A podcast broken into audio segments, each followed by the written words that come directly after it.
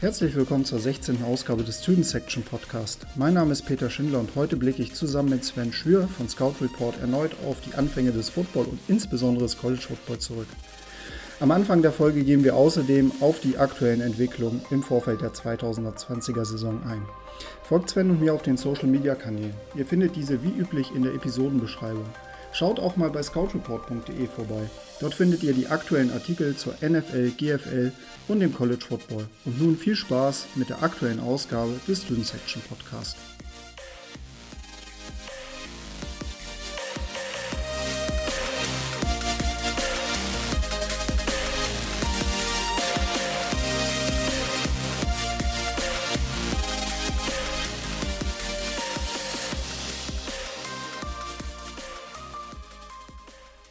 Moin Sven. Moin Peter. Das ist, glaube ich, die erste Folge mit Gast, ähm, wo ich keine separate Vorstellungsrunde machen muss, weil du tatsächlich der erste Gast äh, bist, der das zweite Mal an dieser, an diesem Podcast teilnehmen wird. Ähm, ja, herzlich willkommen. Ja, danke. Wow, was für eine Ehre. Das ist ja echt, äh, das wusste ich gar nicht.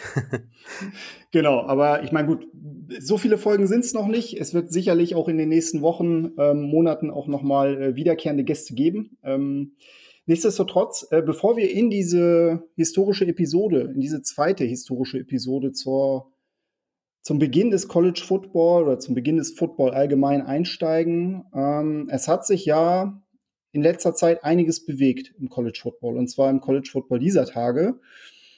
Äh, wir nehmen am Freitag, den 10. Juli auf, am Abend ähm, und am 9. Juli fielen die ersten Dominosteine im College Football. Und zwar hat die Big Ten angekündigt, dass sie 2020 zunächst, was heißt zunächst, also erstmal überhaupt nur mit einem Conference-Only-Schedule plant. Das heißt, alle Out-of-Conference-Games finden ohne Big Ten-Beteiligung statt. Das betrifft einiges an Spielen, auch sehr, sehr ähm, heiß erwartete Spiele, wie zum Beispiel Oregon zu Hause gegen Ohio State oder auch das Spiel von Washington gegen Michigan, unter anderem. Ähm, Im Laufe des Abends hat sich dann auch nochmal rausgestellt, dass die ACC da direkt mitziehen wird und dass wohl Notre Dame dann auch im Rahmen der ACC den Schedule mitplanen kann. Wie das im Detail aussieht, weiß man nicht. Sven, wenn du jetzt so ein bisschen an den, also von der Aufnahme gesehen, gestrigen Abend zurückblickst, mhm. äh, so Stimmung in Richtung, werden wir eine College Football Season haben, ja oder nein? Wie sieht's bei dir aus? Also, das ist echt äh, ja, schwierig zu sagen, aber ich tendiere im Moment schon relativ klar zum Nein. Zum Nein ähm, zumindest im Herbst. Also äh, es gibt ja noch mhm. die Option, das eventuell auf den Frühling zu verschieben, was ja wieder ganz andere Spätfolgen auch hätte, theoretisch. Stichwort NFL Draft. Ähm, aber meine Tendenz geht eigentlich schon dahin, dass ich mir beim besten Willen nicht vorstellen kann, dass, ähm, dass wir eine College-Football-Saison im, im Herbst sehen. Also die Parallelen zum Frühling sind ja relativ deutlich. Äh, das ging ja Mittwoch schon los, als die Ivy League als erste ihre gesamten Sportveranstaltungen für den Herbst abgesagt hat, äh, was ja beim, beim Basketballturnier genau äh, die gleiche Situation war im Frühling, also das March Madness Turnier sozusagen, was dann ja gecancelt wurde. Ähm, am Mittwoch wurden ja auch dann North Carolina und Ohio State äh, haben ihre Voluntary Workouts eingestellt, positive Tests und so weiter. Also ich, ich befürchte auch äh, gesamtgesellschaftlich gesehen auf die USA übertragen, dass wir da äh, ja kaum eine Chance haben, wirklich einen College Football, eine College Football Saison im Herbst zu sehen. So leid es mir tut und so traurig da ich darüber auch bin. Du hast schon die Spiele angesprochen. Ich würde noch hier Wisconsin gegen Notre Dame rausstellen, äh, was ja auch im Lambeau Field hätte stattfinden sollen. Äh, das ja, findet dann leider auch nicht statt. Ja, so ist leider meine Tendenz im Moment. Es gibt noch keine äh, offizielle Aussage zur Zeit der Aufnahme von Seiten der, AC, äh, von Seiten der SEC oder der Big 12 oder der Pac 12. Ähm, es ist ja so, ich glaube, also meine persönliche Einschätzung ist, man kauft sich jetzt damit so ein bisschen Zeit. Ähm, man versucht das Ganze jetzt so ein bisschen zu entzerren und natürlich auch den ähm, Saisonstart Ende August äh, flexibler zu gestalten. Man wird jetzt wahrscheinlich im Hintergrund auch erstmal gucken, welche Spiele man wie ansetzen kann. Ich gehe aber auch fest davon aus, dass die anderen Conferences relativ schnell nachziehen werden. Die Effekte sind massiv, muss man mhm. auch dazu sagen. Stanford hat ja bereits Anfang der Woche ähm, elf, elf Programme, also Sportprogramme, quasi gecancelt. Ähm, und Stanford hat nun wirklich viel Geld. Das, das dürfte da nicht das Problem sein.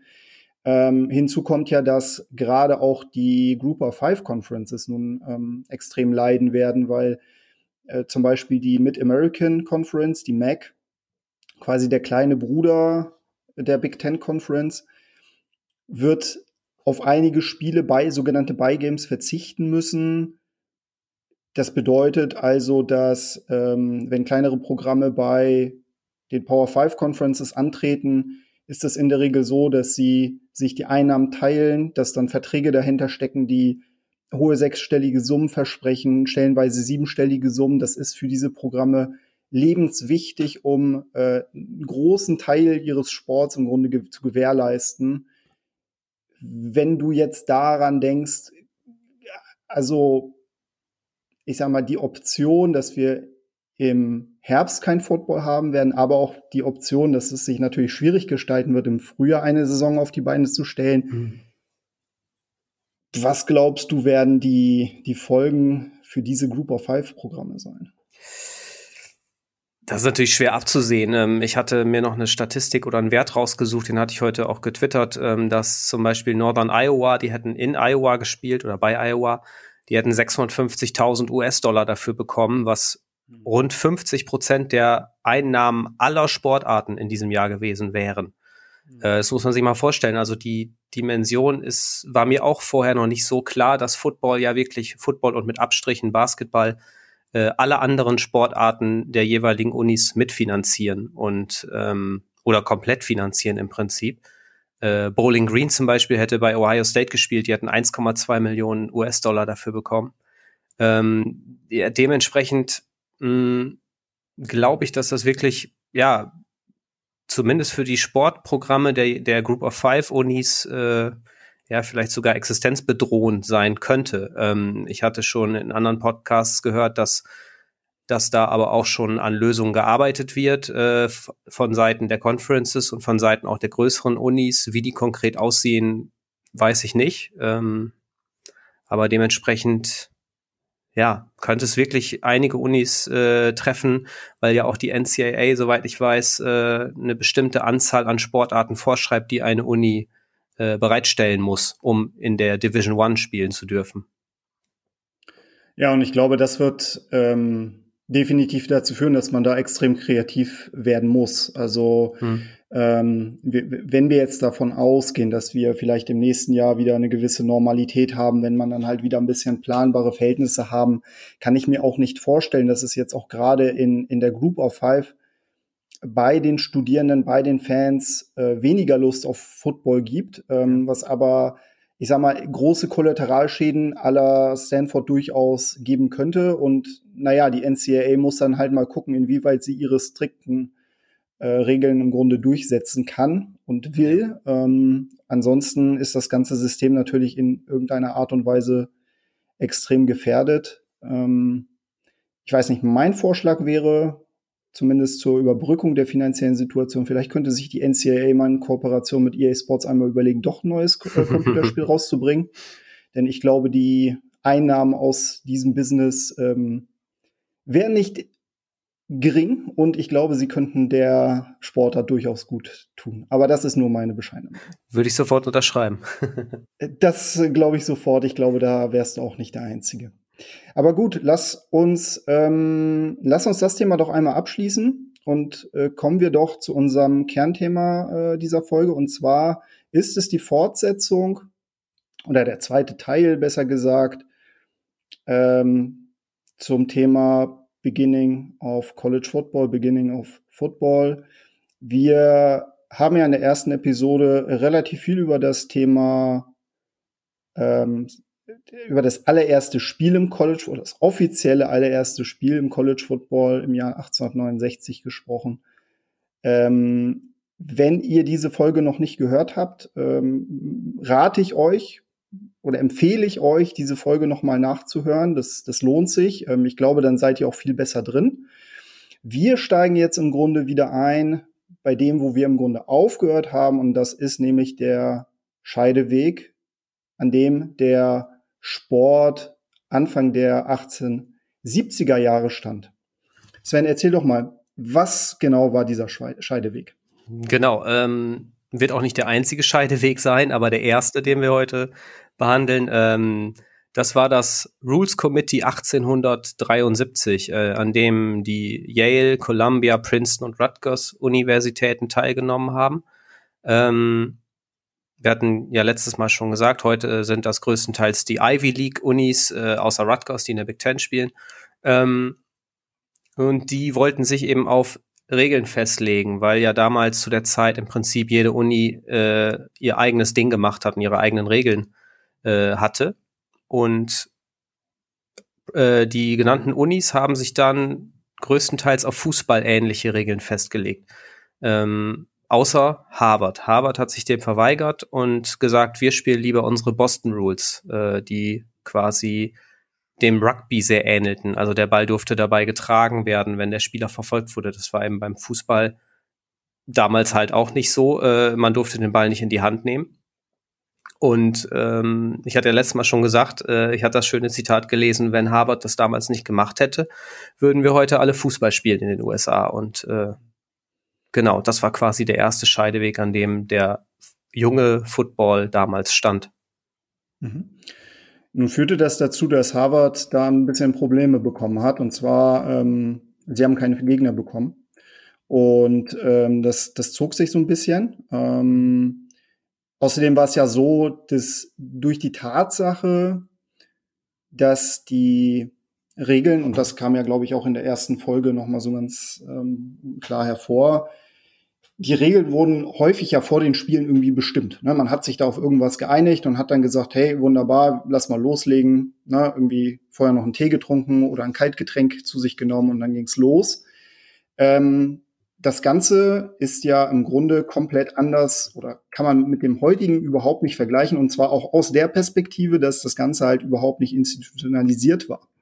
Du hattest jetzt bereits ähm, diese Rule Committees ähm, erwähnt und ich glaube, und ich glaube, das ist jetzt auch keine, keine zu steile These, gäbe es einen bestimmten Mann nicht, ähm, dann wäre das Spiel vermutlich auch ein anderes geworden. Und das ist, glaube ich, so eine gewisse Parallele, ähm, vielleicht auch zur jetzigen Zeit. Ähm, ich glaube, dass es halt auch im jetzigen College Football auch tatsächlich jemanden fehlt, der die Zügel komplett in die Hand nimmt und diesen Sport halt in irgendeiner Art und Weise versucht zu lenken. Und äh, Walter Kemp war jemand, der das in diesem Zeitraum auf jeden Fall entsprechend gemacht hat.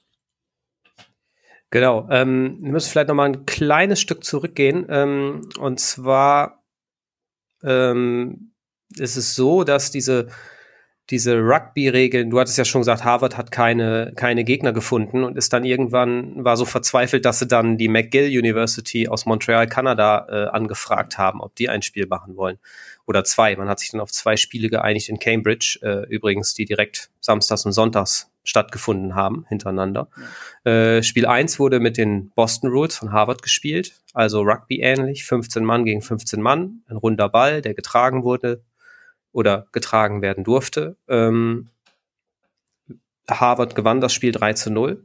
Das zweite Spiel wurde unter den kanadischen Rugby-Regeln gespielt, äh, die einen ovalen Ball hatten, zum Beispiel, mhm. und äh, 13 gegen 13 gespielt haben das Spiel gegen 0-0 aus, aber Harvard hat, haben diese Regeln so gut gefallen, dass sie die übernommen haben. Ähm, aber hat weiterhin keine Gegner gefunden, aber über die Zeit haben die anderen Unis dann doch gemerkt, okay, dieses Prestige gegen Harvard zu spielen, das fehlt. Äh, Yale hat dann so dringend gegen Harvard spielen wollen, dass sie gesagt haben, komm, wir akzeptieren Kompromissregeln. Äh, die, die Rivalität war ja schon ziemlich alt äh, zu Harvard. Ähm, und dann hat 1875 Harvard gegen Yale gespielt. Das erste Mal, das erste The Game. Äh, wir reden immer von Michigan gegen Ohio State als The Game, aber das Harvard gegen Yale trägt diesen Titel ja auch.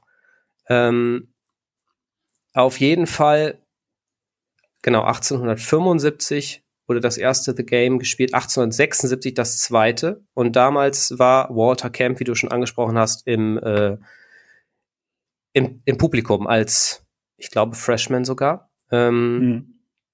Und ha Yale wurde damals äh, von Harvard ziemlich dominiert in der Zeit. Ähm, was Walter Camp, der bei Yale eingeschrieben war, äh, nicht auf sich sitzen lassen konnte. Und dementsprechend äh, ja, hat er sich sozusagen auf die Fahnen geschrieben, dieses Spiel, was für ihn völliges Chaos war, ähm, zu reglementieren. Also den, er, sein oberstes Ziel war im Prinzip, den Einfluss von Zufall und Glück auf dieses Spiel zu minimieren.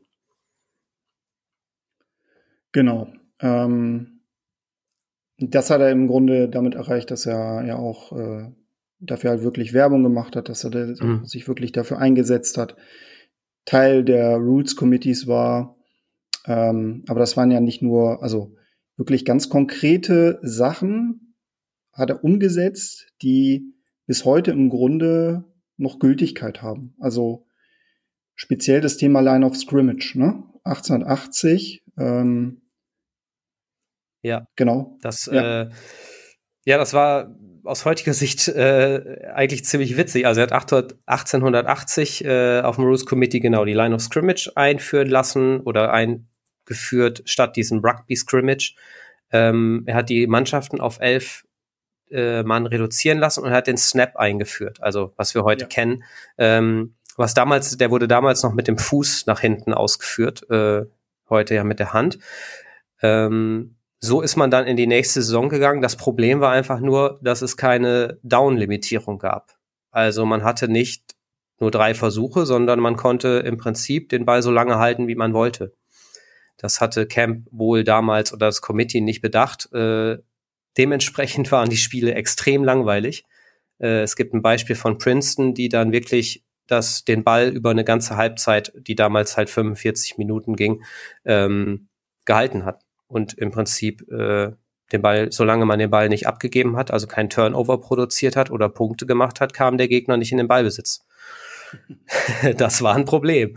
Also hat man irgendwann überlegt, genau zwei Jahre später, 1882, äh, wir führen diese Down-Regel ein. Damals war es noch so, man hatte drei Downs oder drei Versuche, um fünf Yard Raumgewinn zu erlangen, was ja aus heutiger Sicht auch noch relativ wenig erscheint. Nur damals äh, hatten wir letztes Mal schon gesagt, konnte man den Ball noch nicht werfen, man musste ihn immer nur laufen. Also entsprechend äh, schwierig war das trotzdem. Dann gab es noch weitere Rules Committees, zum Beispiel die Punkteregel wurde angepasst. Äh, das, ja, das geht jetzt sehr ins Detail, aber damals zum Beispiel wäre nur wichtig zu wissen, dass ein Touchdown vier Punkte und ein Field Goal fünf Punkte gezählt hat. Also dementsprechend wurde das, wurde noch viel mehr Wert aufs Kicking Game sozusagen gelegt.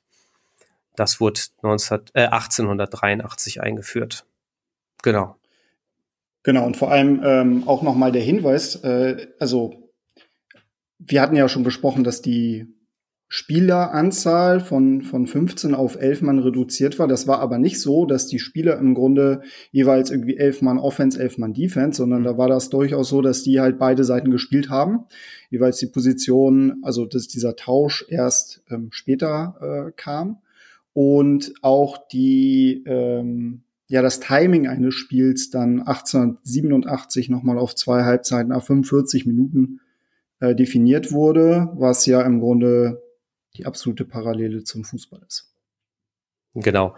Ähm, vielleicht können wir an dieser Stelle ganz kurz mal so ein bisschen weg von den Regeln gehen und einmal, äh, ich hatte mir noch aufgeschrieben, äh, wieso die, ich sag mal, die, die Kräfteverhältnisse damals im Football waren. Mhm. Ähm, und die dominierenden Teams bis 1890, also quasi die ersten 21 Jahre des College Football, waren ganz klar Yale und Princeton. Also Yale war sozusagen die 1A und Princeton die 1B.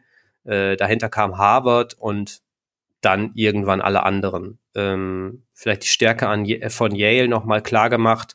1888 war eine Saison von Yale, ähm, die sie ungeschlagen also 13 Spiele, 13 Siege, äh, abgeschlossen haben. Aber nicht nur das, sondern sie hatten auch ein Punkteverhältnis von 694 zu 0 ähm, unter Walter Camp als Coach. Also äh, man sieht schon, die haben wirklich damals extrem dominiert, hatten auch zwei heutige Hall of Famer im Team mit Patch Heffelfinger und Park Corben. Äh, und wir hatten es ja letztes Mal schon angesprochen, in den 1880er, 1890er Jahren begannen dann immer mehr Unis äh, Sport zu betreiben und eben sich auch Footballmannschaften aufzubauen. Das gilt heute so als diese goldene Phase der Gründung, ähm, die dann eben auch Yale und so weiter Konkurrenz machten. Also in dieser Zeit wurden zum Beispiel Michigan, Notre Dame, Ohio State, Alabama, Oklahoma äh, gegründet. Und auch die ersten Conferences wurden in der Zeit ins Leben gerufen. Genau. Ähm, vielleicht noch mal so zum Abschluss Walter Camp. Mhm. Ähm, er wurde ja im Grunde als der Vater des amerikanischen Footballs äh, bezeichnet, dann nach seiner äh, nach seiner Lebensleistung im Grunde. Er war ja Spieler für Yale gewesen. Er wurde dann auch ähm, Coach für Yale und er hatte halt einen Gesamtrekord von 79 zu 5 zu 3. Und das ist schon ziemlich massiv. Ende des 19. Jahrhunderts war er noch für drei Saisons bei Stanford. Ähm, also das ist vielleicht eine der Figuren, die also eine der wesentlichen Figuren des College Football, aber auch des Football insgesamt. Ähm, nach ihm wurde auch der Walter Camp Award benannt, der ja jährlich, seit Anfang der 60er, jährlich ähm, vergeben wird an den besten College-Football-Spieler oder den College-Football-Spieler des Jahres. Nicht zu verwechseln mit der Heisman-Trophäe. Also das sind tatsächlich zwei unterschiedliche ähm, Trophäen, aber John Heisman war auch in dieser Zeit als, ähm, als unter anderem auch als Coach aktiv, hatte aber im Vergleich zu Camp nicht so den riesigen Einfluss auf dieses Spiel. Du hattest jetzt auch schon erwähnt, also gerade diese Gründungsphase, dann Ende der 70er, Anfang der 80er und bis zu, ja, man kann schon fast sagen, eigentlich bis Anfang des 20. Jahrhunderts hm.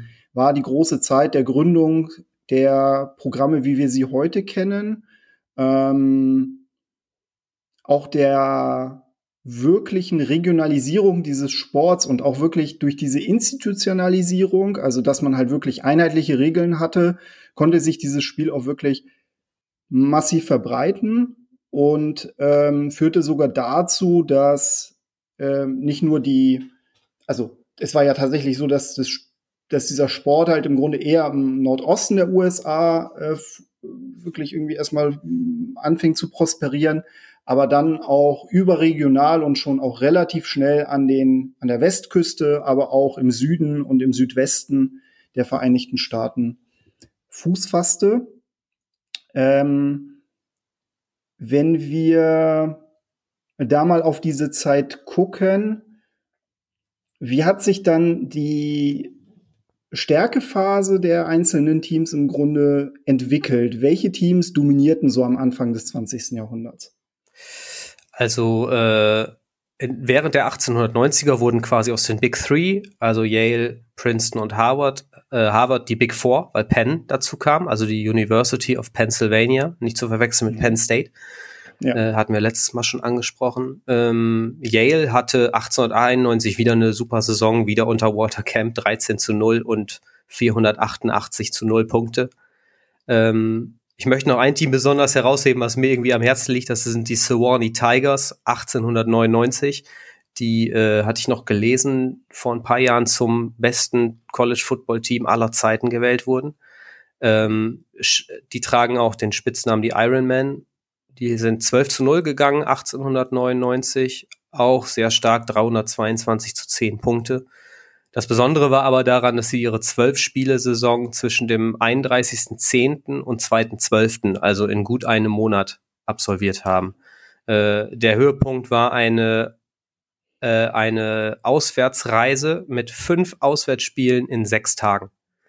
Und ähm, die haben sie alle gewonnen und nicht gegen irgendwen, sondern gegen Texas, Texas A&M, gegen Tulane, gegen LSU und gegen Ole Miss. Ähm, das Besondere daran war noch, dass dieses ganze Team während dieser sechs Tage aus Max äh, aus 13 Spielern bestand. Also auch keine aus oder kaum Auswechselspieler. Äh, absolute Wahnsinnsleistung. Ähm, wenn wir dann aber auf die frühen, auf das frühe 20. Jahrhundert gucken, äh, schwindet diese, diese Dominanz der Big Four, also Yale, Harvard, Princeton, Penn äh, weil vor allem die westlichen Teams stärker werden, also aus dem mittleren Westen. Michigan und Chicago sind da zu nennen. Ähm, trotzdem ist die Ivy League bis 1905 eigentlich noch die dominierende Liga oder die heutige Ivy League, sagen wir so. Damals gab es ja die in der Form nicht. Ähm, die heutigen Ivy League Teams hatten damals eine Bilanz von 54 zu 5 zu 1 gegen alle anderen und eine Bilanz von 14, 1 und 1 gegen Chicago, Michigan und Wisconsin, die so als die nächste Kraft sozusagen galten damals. Also mh, mm, ja, man sieht schon, der Trend geht so ein bisschen Richtung mittleren Westen, äh, die da immer stärker wurden. Hm. Also wenn man einen Blick auf, auf Sewanee nochmal wirft, ähm, allein die Tatsache, in welcher kurzen Zeit sie ihr Programm abgespult haben, ich weiß nicht, vielleicht ist das ja Vielleicht ist das ja auch für die heutige Zeit ein, ein mögliches Modell, wie wir eine College Football Saison über die Bühne bekommen. ähm, innerhalb eines Monats äh, mit einer Handvoll Spielern oder zwei Handvoll Spielern. Ja. Ähm, wenn man aber dann auch noch mal genauer hinguckt, ein Problem, was wir bereits in der ersten Folge angesprochen haben, ein nicht unwesentliches Problem, ähm, was der, was der Football, so kann man den ja auch schon in der Zeit nennen, äh, im Grunde hatte, zog sich dann aber auch trotz dieser ganzen Regelanpassung immer noch durch das Ende des 19. Jahrhunderts zum Anfang des 20. Jahrhunderts äh, durch. Und zwar ist es das Thema der Brutalität. Dieses Spiel war noch unfassbar brutal gewesen. Und zwar ist es so, dass, wie wir schon in Folge 1 gesagt haben, da geht es nicht darum, dass es jetzt mal den einen oder anderen erwischt hat mit einem Kreuzbandriss oder ähnlichem, hm. Da waren tendenziell eher Gehirnerschütterungen die leichteren äh, Verletzungen und Lähmungen bis hin zu verstorbenen Spielern. Ich würde jetzt nicht sagen an der Tagesordnung, aber ähm, die Zahlen sind schon ziemlich massiv. Also wenn man mal einmal guckt, äh, 1890 gab es in der Saison 23 Tote, 1891 22 Tote, 1892 26 Tote. Das sind Zahlen, die wären in der heutigen Zeit, und ich glaube, die waren dann auch schon am Anfang des 20. Jahrhunderts in der, der oder in der derzeitigen dieser Situation dann halt auch schon relativ äh, schwer zu vermitteln, weil das Spiel dann ja auch über die Medien immer bekannter wurde. Man musste oder man wollte dagegen etwas tun, beziehungsweise der Effekt war einer, dass eine ganz bestimmte Person, und zwar eine nicht unwesentliche Person, da auch einen gewissen Einfluss drauf hatte, dass sich dieses Spiel entwickelt hat und zwar zu einem etwas sichereren Spiel. Genau, das schließt im Prinzip an die Saison 1905 an. Die war nämlich sehr, äh, sehr heftig und äh, geprägt von schweren Verletzungen. Also ich hatte Quellen gefunden, je nachdem, aber so die meisten sagen 159 äh, schwere Verletzungen und 19 Tote damals.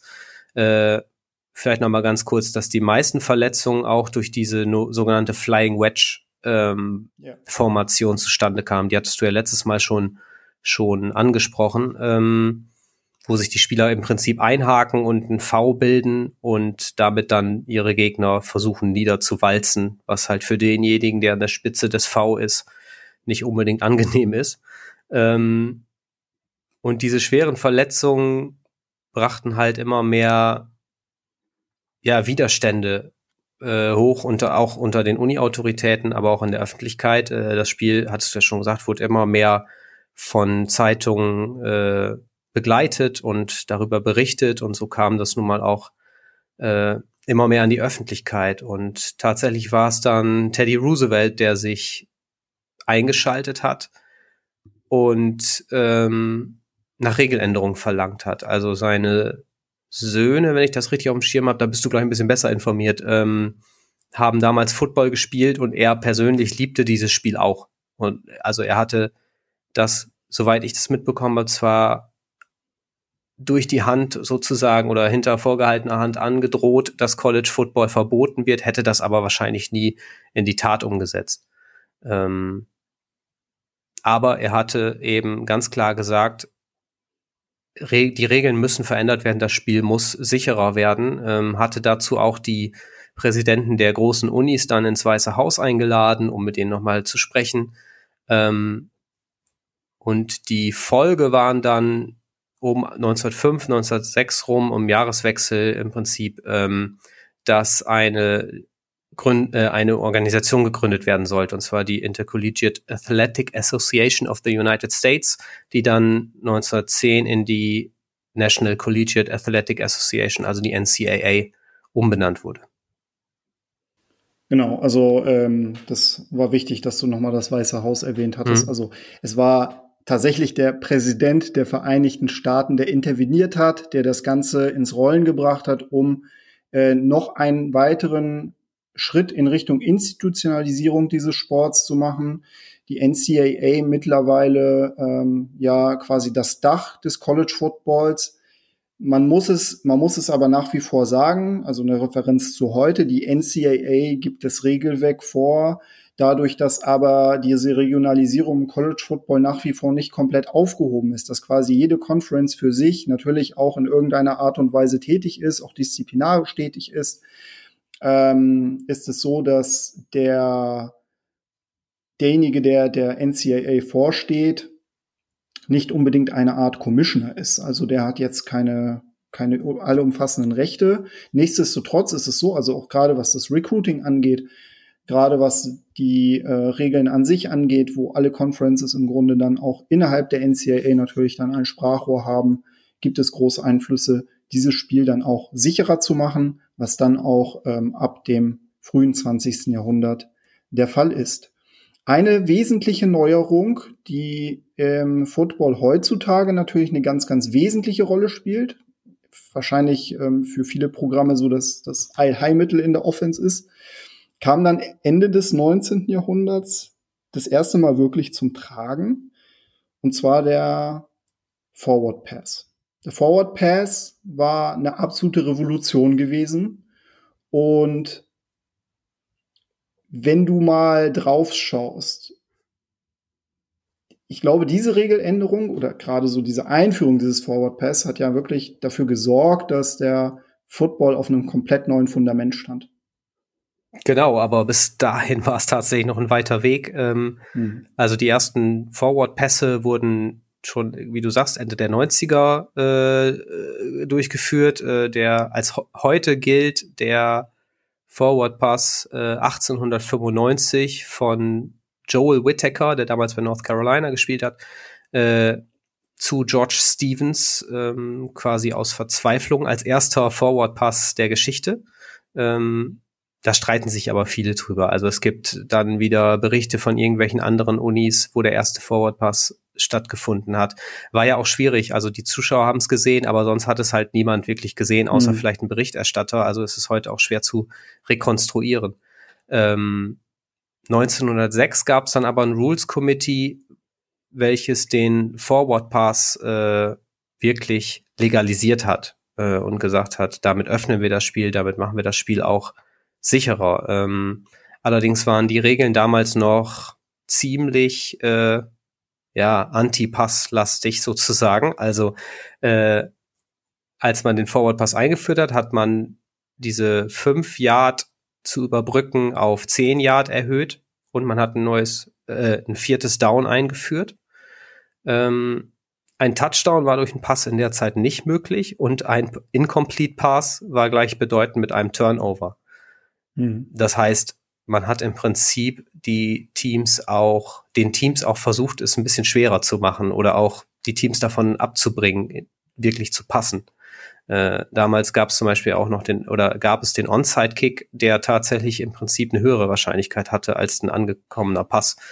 Ähm, was ja schon viel zeigt das Problem oder nicht das Problem, aber zum Beispiel Walter Camp hat sich da auch nochmal eingeschaltet und es gibt ein Zitat, wo er sagt, der Forward Pass ist ein fundamentaler Verrat an den Prinzipien des Spiels. Also man sieht schon, dass er das äh, nicht gut geheißen hat.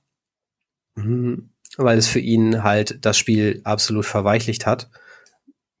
Und genau, ja. es war es war halt einfach schlichtweg, und das muss man halt noch mal sagen. Also der Forward Pass war in dieser Zeit halt nun wirklich etwas, was komplett ähm, also es war so ziemlich das unmännlichste, was man im Football machen konnte, weil das Spiel nach wie vor davon geprägt war, zwar durch die Tatsache, dass man natürlich an bestimmten Stellen geguckt hat, dass nicht so viele Leute äh, hops gehen bei einem Spiel, äh, hat man immer noch darauf geachtet, dass es ein Spiel an der Line of Scrimmage war, dass natürlich der Ball häufig gelaufen wird und wer auch noch ein bisschen weiter guckt in der Geschichte, wird feststellen, dass auch gerade in der moderneren Zeit im Football der Pass, äh, der Pass wesentlich seltener gespielt wurde als der Laufspielzug. Also vielleicht hier nochmal als Ergänzung. Mhm. Genau. Ähm, ja, dazu gibt es auch noch ein schönes Zitat von der New York Times die damals geschrieben hat, äh, kein Team hat bisher bewiesen, dass der Forward Pass etwas anderes ist als ein zweifelhaftes, gefährliches Play, das nur in Extremfällen eingesetzt werden sollte. Also auch in der Öffentlichkeit galt das als, äh, ja, als fast schon Schwachsinn sozusagen. Ähm, am 5. September 1906 gab es dann den ersten legalen Forward Pass äh, im, im Rahmen eines College Football Spiels. Den hat Bradbury Robinson von der St. Louis University geworfen. Der war allerdings incomplete und dementsprechend äh, hat der Gegner, das Carroll College, den Ball bekommen. Ähm, das gab aber schon einen Hinweis darauf, dass St. Louis als eines der ersten Colleges ähm, den Forward Pass wirklich ähm, ja, in, in den Fokus des, des Playbooks gestellt hat. Also St. Louis ist 1906 unter Coach Eddie Cotchums ähm, 11-0 gegangen und äh, hat im Prinzip die Gegner dominiert äh, mit dem Passspiel. Während die Colonial Colleges, also die heutigen Ivy League Unis, das Ganze sehr lange sehr skeptisch sahen. Wir hatten ja schon in der letzten Folge erwähnt, dass sie alle sehr konservativ eher eingestellt waren mhm. und weiter an dem Laufspiel und so weiter ähm, festgehalten haben. Das ist interessant. Also als ich dieses Zitat aus der New York Times gelesen habe, war mein erster Gedanke, ist das ein, ein Zitat von Herrn Schottenheim oder ist das wirklich ein Zitat? ein Zitat aus dem, aus der damaligen Zeit. Ähm, aber es ist ja auch so, dass natürlich mit diesem hohen Risikofaktor, aber auch mit dieser hohen Belohnung es auch dazu führte, dass jetzt auch natürlich über die Jahre hinweg der Belohnungsfaktor immer größer wurde. Und zwar ist es ja auch so, dass natürlich dann auch Regeländerungen nochmal folgten. Und zwar die angesprochenen Field Goals, die vorher fünf Punkte wert waren, wurden reduziert 1909 auf drei Punkte und 1912 von, also wurde der Touchdown von vier auf sechs Punkte aufgewertet, was wiederum eine Belohnung darstellte, äh, tendenziell mehr zu passen. Und 1914 die das Roughing the Passer eingeführt wurde. Also, dass der, dass der Passer dann auch entsprechend, äh, also dass derjenige, also Quarterback in dem Sinne, ähm, dann auch entsprechend geschützt ist. Ähm, und dann noch eine wichtige Ergänzung, äh, die Receiver. Erklär mal, wie sah das im Grunde aus, als 1918 die Anpassung stattfand? Wie war es vorher? Ja, das ist, äh, das ist ziemlich kompliziert. Also ich hatte mir da einiges durchgelesen. So ganz durchgestiegen bin ich ehrlich gesagt nicht. Auf jeden Fall wurde aber die Eligible Receiver äh, Regel modifiziert. Das heißt, vorher durfte der Ball nur sozusagen in bestimmte Bereiche geworfen werden. Ähm, das war immer eine bestimmte Meterzahl von der Line of Scrimmage weg, also quasi vom Quarterback aus gesehen ähm, in Richtung des, der gegnerischen Endzone. Ich glaube zehn Yards, ich bin mir jetzt nicht mehr sicher. Und zur Seite hin dann auch noch mal äh, fünf Yards. Äh, nagelt mich da nicht drauf fest, also so ungefähr. Mhm. Ähm, und die wurde halt 1918 aufgehoben und äh, im Prinzip durften dann Receiver ähm, hinter der Line of Scrimmage äh, angespielt werden, beziehungsweise in, im, im Open Field sozusagen, egal wo in der Hälfte des Gegners. Das heißt, ähm, äh, man hatte, der Quarterback hatte viel mehr Möglichkeiten, äh, Receiver zu finden und die Receiver hatten natürlich auch viel mehr Möglichkeiten, äh, irgendwo hinzulaufen und mussten nicht nur in bestimmte Bereiche laufen, die natürlich auch dann von den Gegnern äh, besser verteidigt werden konnten, weil man halt wusste, wo der Ball hingeht. Ja, genau. Also es war viel wesentlich, also bevor es halt 1918 angepasst wurde, war es wesentlich äh, klarer und wesentlich äh, schneller für die Defense zu durchsteigen. Ähm, wohin der Ball geht, welche Bereiche das sind. Ähm, und mit dieser Änderung, mit dieser Modifizierung gab es halt im Grunde eine weitere unberechenbare, Ele also unberechenbares Element für die Offense, dann noch mal ein Stück weit effizienter zu werden. Und man muss auch sagen, bis 1918 hatten wir das Spiel ungefähr so, wie es jetzt, also dann wäre es auf jeden Fall schon deutlich zu erkennbarer gewesen im Vergleich zu dem, was wir in, letzten, in der letzten Folge besprochen haben. Eine wesentliche Geschichte, das hat sich noch ein bisschen hingezogen, und zwar bis zum Ende des Zweiten Weltkrieges. Etwas, was den Football heute noch prägt. Ja, das und kam das, noch zum Schluss. Ja, und das hat mich tatsächlich, also ich hatte es irgendwie im Hinterkopf, aber als ich es dann nochmal gelesen habe, hat es mich echt nochmal aus den Socken gehauen, dass nämlich erst äh, während und gegen Ende, wie du schon gesagt hast, des Zweiten Weltkrieges äh, das Two-Platoon-System eingeführt wurde. Also das heißt, dass es Defense und Offense gab, die äh, getrennt voneinander ihr Personal hatten sozusagen. Also vorher bis 1945, also wirklich über 80 Jahre, haben die Spieler nur oder haben die Spieler beide Seiten des Balls gespielt, ähm, sowohl Offense als auch Defense, mhm. was ja aus heutiger Sicht einfach äh, ja völlig verrückt ist. genau, also die Tatsache, dass natürlich, also es wäre heutzutage nur noch bedingt äh, möglich. Man sieht es zwar immer wieder, dass es natürlich in der Highschool äh, einzelne Spieler gibt oder auf Highschool-Level einzelne Spieler gibt, die natürlich irgendwie auf beiden Seiten spielen, aber das dann halt wirklich ähm, nicht zu vergleichen mit dem, was bis 1945 gespielt wurde. Wir sind am Ende unserer Doppelfolge. Ähm, das war quasi so ein bisschen die Erklärung, wie kam es zu dem Sport, den wir heute so lieben? Wie kommt es zum Football?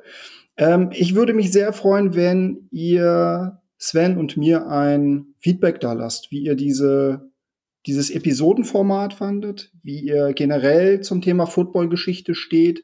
Ich glaube, da gibt es relativ viel, was man im Grunde auch noch mal in bestimmten Detailstufen abarbeiten kann. Wenn es bestimmte Themen gibt, wo wir vielleicht noch mal ein bisschen stärker reingucken sollen, was wir vielleicht für euch aufarbeiten können, äh, sagt ähm, uns gerne Bescheid. Gibt es ja mehrere Möglichkeiten. Äh, Sven und mich findet ihr auf Twitter. Äh, ihr findet den Podcast, ihr findet den Podcast auf Twitter, ihr findet den Podcast auf Instagram. Ihr könnt das auch gerne in Form einer ähm, Rezension bei Apple Podcasts machen. Gerne natürlich mit fünf Sternen, wenn es äh, wenn's euch nicht ausmacht. Aber wir sind da sehr offen für Feedback. Und es bleibt mir nur an der Stelle, mich bei Sven zu bedanken für diese tollen zwei Folgen, die wir gemeinsam gemacht haben. Vielen Dank, Sven. Ja, sehr gerne. Hat mir sehr viel Spaß gemacht und ich hoffe, dass ich irgendwann dann nochmal bei dir zu Gast sein darf. Davon ist auszugehen. Ähm, wir müssen natürlich mal schauen, wie wir es jetzt am Anfang der Folge besprochen haben, zu welchen Themen, aber ich kann schon mal sicher sagen, selbst für den Fall, dass wir keine College-Football-Saison haben werden, werde ich mir, denke ich mal, was Nettes ausdenken. Ähm, wie gesagt, das Thema Geschichte kann man noch aufbereiten. Es wird sicherlich auch ähm, in der Zeit gewisse Entwicklungen geben, die man thematisieren muss. In welchem Zyklus das passiert, muss man mal abwarten. Aber äh, ich bin mir relativ sicher, dass uns dann auch ähm, zumindest in gewissen Abständen die Themen nicht ausgehen. Gut, an dieser Stelle bedanke ich mich bei euch und äh, in der nächsten Woche geht es aller Voraussicht, aller Voraussicht nach weiter mit einem Gast zu einem ja etwas anderen Thema, ein bisschen umfassenderen Thema. Und da würde ich mich natürlich auch sehr freuen, wenn ihr diese Folge runterladen würdet. An dieser Stelle viel Spaß, vielen Dank fürs Zuhören und bis dann. Ciao. Ciao.